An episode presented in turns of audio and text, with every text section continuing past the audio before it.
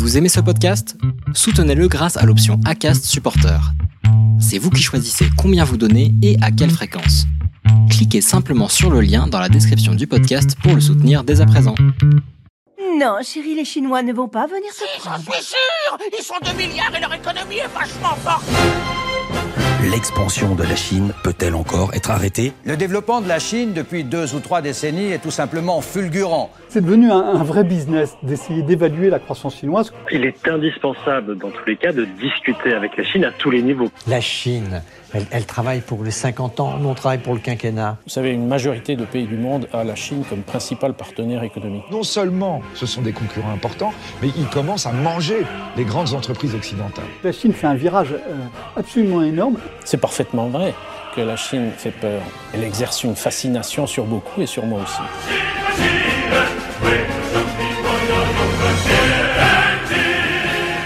28 milliards, c'est le nombre de masques envoyés en quelques semaines par Pékin dans le monde entier, un signal extrêmement fort de la part de la Chine et à l'égard de tous ses partenaires économiques, comme une manière de dire nous sommes là pour vous aider, pour vous soutenir dans cette période de crise, et pourtant cette main tendue au monde par la deuxième puissance économique ne semble pas suffire à redorer le blason de Pékin, critiqué de toutes parts, mais pour quelle raison? Bonjour Antoine Bondaz.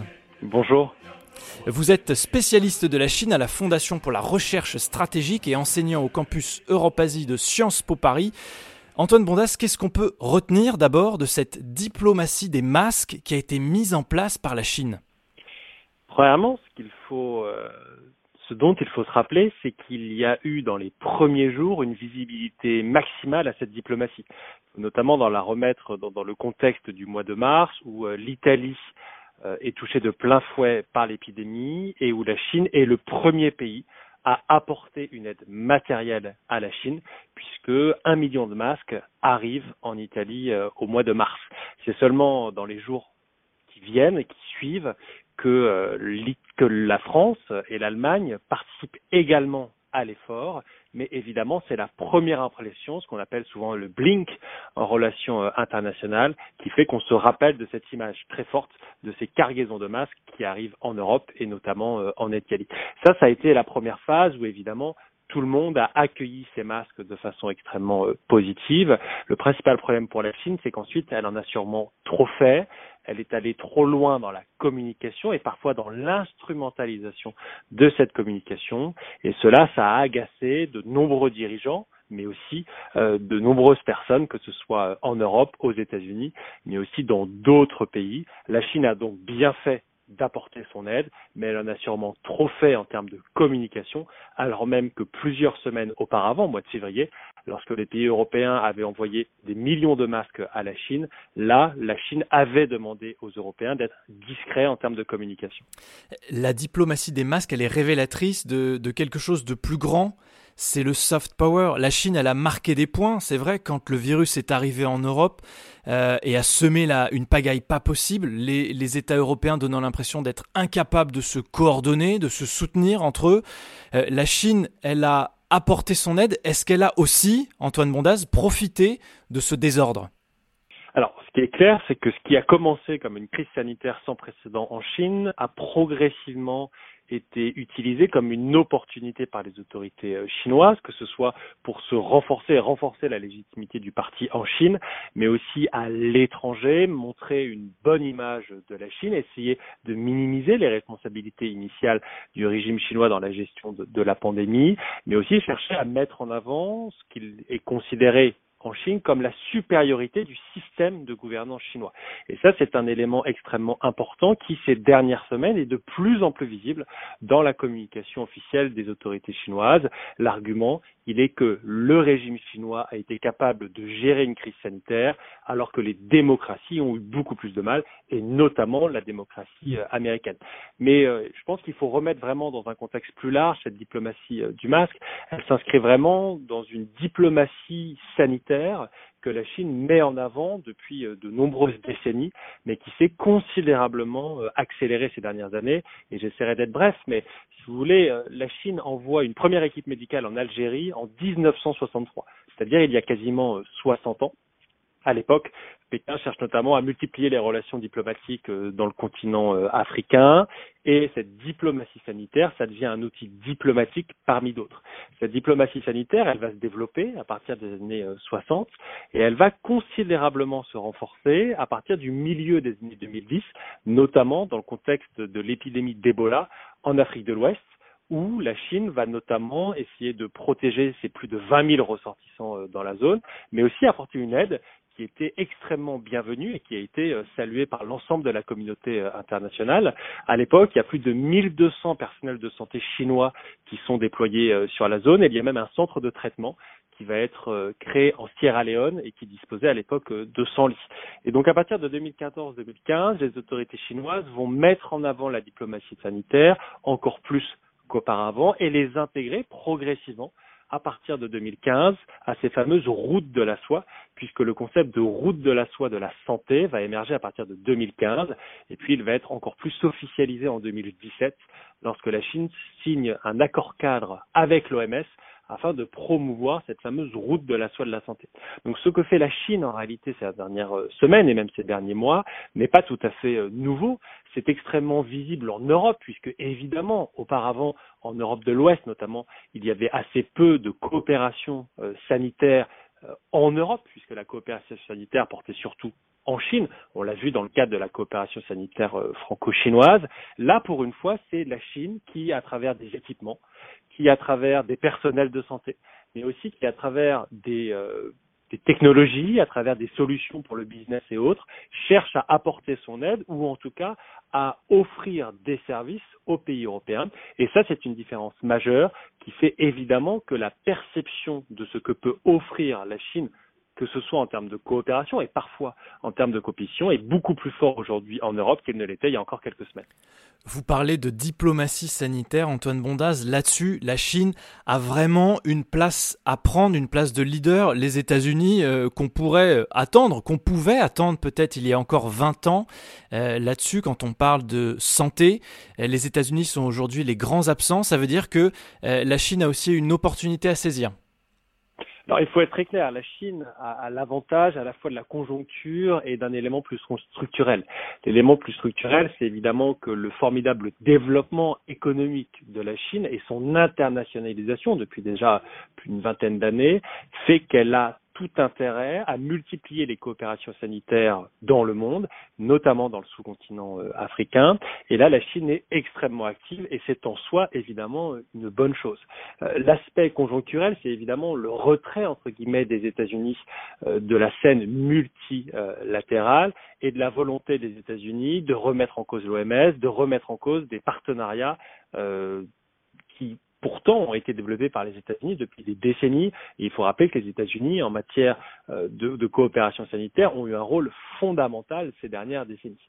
Et donc la Chine profite à la fois de ces formidables capacités récemment euh, acquises et aussi du retrait des États-Unis afin de se présenter comme un partenaire incontournable, notamment vis-à-vis des pays en développement, mais aussi vis-à-vis des pays euh, développés. On l'a vu ces derniers jours avec par exemple l'annonce du président Xi Jinping qu'ils créeront une alliance entre des hôpitaux chinois et des hôpitaux africains. Environ 30 hôpitaux africains euh, auront ce partenariat avec des hôpitaux chinois. Par exemple, cette proposition, elle n'est pas nouvelle, puisqu'il y a déjà une alliance, par exemple, entre les hôpitaux chinois et les hôpitaux russes. Il y a déjà eu des programmes de coopération entre des hôpitaux chinois et des hôpitaux d'Europe euh, de l'Est. Mais là, la Chine, encore une fois, va essayer de combler le vide laissé par les États-Unis, de s'engouffrer dans cette brèche, et évidemment d'améliorer son image à l'étranger, même s'il faut le rappeler, les pays européens, en termes de coopération sanitaire, continuent aujourd'hui de jouer un rôle fondamental, que ce soit à travers l'OMS, à travers le, Fonds global, euh, mais aussi à travers des initiatives bilatérales, que ce soit dans le continent euh, africain, au Moyen-Orient ou autre. La Chine est donc un nouvel acteur de poids qui profite évidemment du retrait, ou en tout cas du retrait partiel des États-Unis. Euh, on a vu la mobilisation aussi du monde économique, au-delà du, cercle politique, hein. des chefs d'entreprise mis en avant le milliardaire Jack Ma, fondateur du site de vente en ligne Alibaba, qui a fait envoyer euh, à, travers sa fondation un million de masques, un demi-million de kits de dépistage aux États-Unis. Ça aussi, ça fait partie du soft power, le monde du business qui s'engage et qui fait la démonstration qu'il est capable d'apporter son aide Évidemment, c'est fondamental. Alors, on a beaucoup parlé d'Alibaba et de Jack Ma, mais je dirais que le lien entre diplomatie sanitaire et entreprise, il est euh, encore plus large. Il y a peut-être euh, au moins quatre domaines. Euh, le premier domaine, c'est évidemment la mobilisation considérable des entreprises chinoises pour accroître la production, notamment d'équipements de protection et évidemment des masques. Il faut rappeler par exemple que la production de masques en Chine, elle a été multipliée par 6 ou 7 ces derniers mois et qu'ils ont permis euh, ces entreprises ont permis de faire face à la demande nationale dans un premier temps, au mois de février et au début du mois de mars, et puis ensuite à l'étranger, ce qui permet aujourd'hui à la France ou à d'autres pays d'importer massivement. Pour vous donner euh, juste un exemple, plus de 3000 entreprises chinoises ont rejoint les 4000 entreprises existantes du secteur de la production euh, de masques. L'exemple emblématique, c'est le constructeur automobile BYD qui, par exemple, a aujourd'hui euh, créé l'usine qui produit le plus de masques par jour au monde, puisqu'elle produit 5 millions de masques par jour, contre il fallait le rappeler, en France, 10 millions de masques à peu près par semaine. C'est donc des capacités de production considérables qui ont été mobilisées euh, en Chine. Le deuxième point rapide, c'est évidemment, et vous le mentionnez, ces nombreuses entreprises, mais aussi fondations d'entreprises qui ont multiplié les dons euh, à l'étranger. Le plus visible, c'est évidemment la fondation euh, de Jack Ma, notamment dans le continent africain, puisque la fondation s'est engagée à fournir à chacun des 54 pays africains 1000 combinaisons de protection, 20 000 kits de dépistage et 100 000 masques mais également plus largement pour auprès de l'OMS 100 millions de masques, 1 million de masques FFP2 ou encore des kits de dépistage. Alibaba est loin en réalité d'être la seule entreprise à le faire. On l'a vu par exemple avec Huawei qui a offert des combinaisons de protection et des masques FFP2 aux hôpitaux euh, de Milan ou encore aux géants du PTP euh, chinois, la China State Construction Engineering Corporation, ce qu'on appelle CSCEC, e qui a par exemple envoyé une équipe de 13 médecins en Algérie. Euh, le troisième aspect, rapidement, c'est euh, que les entreprises chinoises vont essayer de bénéficier en réalité de cette pandémie et de s'en saisir comme une opportunité en offrant des services sur le plan purement business. Par exemple, le groupe Alibaba propose au système de santé européen un outil de diagnostic du SARS-CoV-2 basé sur le cloud et qu'il dit avoir euh, utilisé avec succès dans les hôpitaux euh, chinois. C'est aussi le cas de Huawei, par exemple, pour faciliter toutes les plateformes de vidéoconférence au sein des hôpitaux. Et puis un quatrième point qui est aussi euh, quand même très important, c'est la volonté pour les entreprises chinoises de mettre en avant certains secteurs dans lesquels elles ont un avantage comparatif inégalé. C'est par exemple le cas de la médecine traditionnelle chinoise. il faut bien comprendre que la médecine traditionnelle chinoise, elle représentait à peu près 30% des revenus réalisés par l'industrie pharmaceutique en 2015.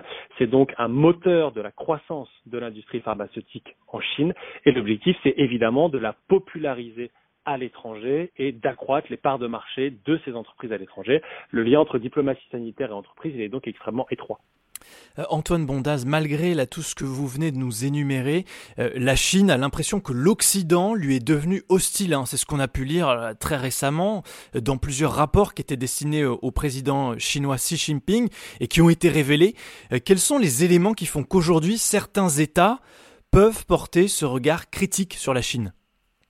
Alors, il faut bien comprendre que l'évolution des perceptions vis-à-vis de la Chine, il prédate la pandémie. C'est-à-dire qu'il a commencé principalement en 2018 2019. Pour vous donner euh, juste quelques exemples extrêmement euh, concrets, euh, le taux de perception négative vis-à-vis -vis de la Chine entre 2018 et 2019, il a augmenté de 17 points au Canada, de 17 points en Suède, de 11 points euh, au Royaume-Uni et même de 7 points en Chine. C'est-à-dire que la Chine, avant même la pandémie, était vue de façon de plus en plus euh, négative. Si on prend par exemple uniquement le cas euh, des États-Unis, alors que 47% des Américains avaient une opinion défavorable de la Chine en 2018, cela est passé à 60% en 2019 et à 66% désormais en 2020. C'est donc une tendance qui se renforce avec la pandémie, mais qui préexistait à la pandémie. Euh, les craintes notamment euh, dans les pays européens vis-à-vis de la Chine, elles sont euh, multiples, elles sont économiques, elles sont militaires, elles sont aussi de plus en plus politiques. C'est évidemment l'affirmation de la puissance chinoise, le fait que la Chine est de plus en plus un compétiteur sur la scène internationale et même un concurrent systémique, puisque l'Union européenne, par exemple, depuis plusieurs mois, considère la Chine également comme un rival systémique, c'est-à-dire un pays qui cherche à mettre en avant un modèle de gouvernance alternatif par rapport au modèle de gouvernance démocratique qui est mis en avant évidemment en Europe. Euh, après cette crise, Antoine Bondaz, il y a un certain nombre d'industries qui réfléchissent aussi à revoir leur relation business avec la Chine pour en être peut-être moins dépendantes. Euh, ça, c'était pas prévu pour Pékin. Effectivement, le risque pour Pékin, c'est que la prise de conscience dans de nombreux pays, et pas seulement en Europe, aux États-Unis, on en parle par exemple beaucoup euh, au Japon, en Corée du Sud, c'est que ces pays réalisent que cette dépendance trop forte euh, à la Chine est en réalité une vulnérabilité et qu'il faut tout faire pour réduire ce risque. On le voit au Japon euh, et aux États-Unis, un des fonds spéciaux qui vont être mobilisés afin de faciliter cette relocalisation de certaines industries américaines et japonaises depuis la Chine vers leur territoire national. On en entend beaucoup parler également euh, en Europe. C'est le cas du haut représentant euh, Josep Borrell, c'était également le cas de la chancelière Merkel ou du président Macron, puisque dans ce fameux plan à 500 milliards qui a été présenté euh, il, y a, peu de temps, la, la question de la souveraineté industrielle et de l'accompagnement d'une relocalisation partielle des industries euh, stratégiques, elle est euh, mentionnée. Évidemment, ce scénario-là, c'est un scénario noir pour la Chine, pour de nombreuses raisons. Encore une fois, ce serait la concrétisation que l'évolution de l'opinion publique a un impact politique, on le mentionnait euh, précédemment, mais ce serait surtout un désastre sur le plan économique, ce serait un désinvestissement de Chine, ce serait une perte en termes d'emplois en Chine, et surtout la Chine perdrait des leviers économiques important. Or, il faut le rappeler, la diplomatie euh, chinoise utilise beaucoup le levier de la coercition économique afin d'obtenir euh, des gains politiques. On l'a vu par exemple ces derniers jours avec l'Australie et euh, les taxes sur l'orge et aussi l'interdiction d'exportation ou d'importation plutôt sur certains abattoirs liés au bœuf notamment. Va y avoir un, aussi un travail nécessaire de service après-vente d'une certaine manière dans quelques mois de la part de Pékin.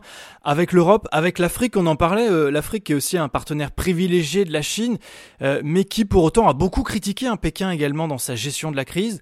Euh, Taïwan aussi, qui sort renforcé de cette crise sur les plans géopolitiques et économiques, ce qui faisait pas forcément partie des, plans de Pékin. Va falloir que le gouvernement s'occupe un petit peu de tout ça.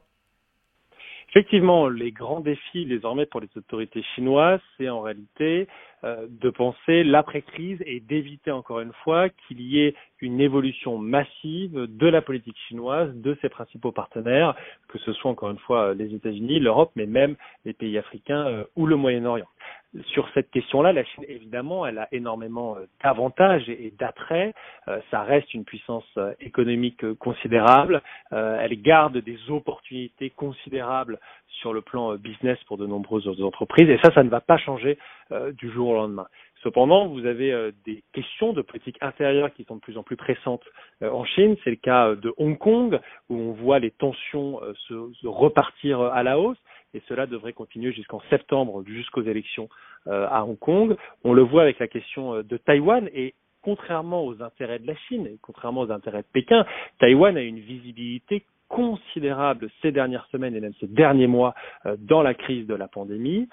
et évidemment, Taïwan a largement profité de cela pour mettre en scène ses relations, même si elle n'a pas de relations diplomatiques, ses relations avec les pays en Europe, aux États-Unis, etc. Et puis au-delà de ça, il y a de plus en plus, entre guillemets, euh, deux terrains d'affrontement, si je peux dire.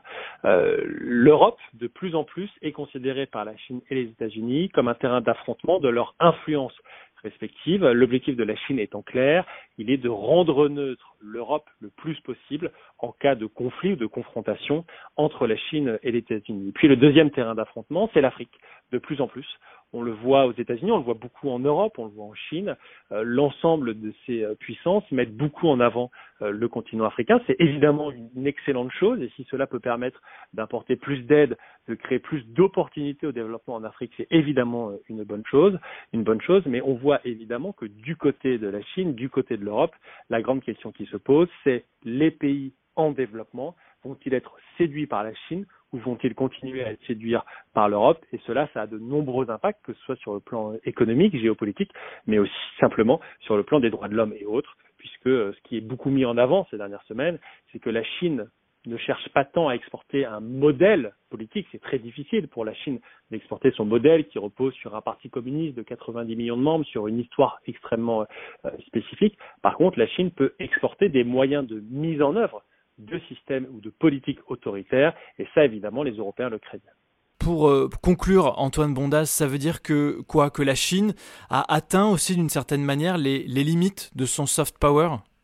Alors, le soft power chinois, je pense qu'il faut vraiment euh, le relativiser pour l'instant. Dans les grands classements internationaux euh, qui essayent de, de catégoriser, de classer les différents pays entre eux, la Chine est généralement euh, très mal classée en termes de, soft power.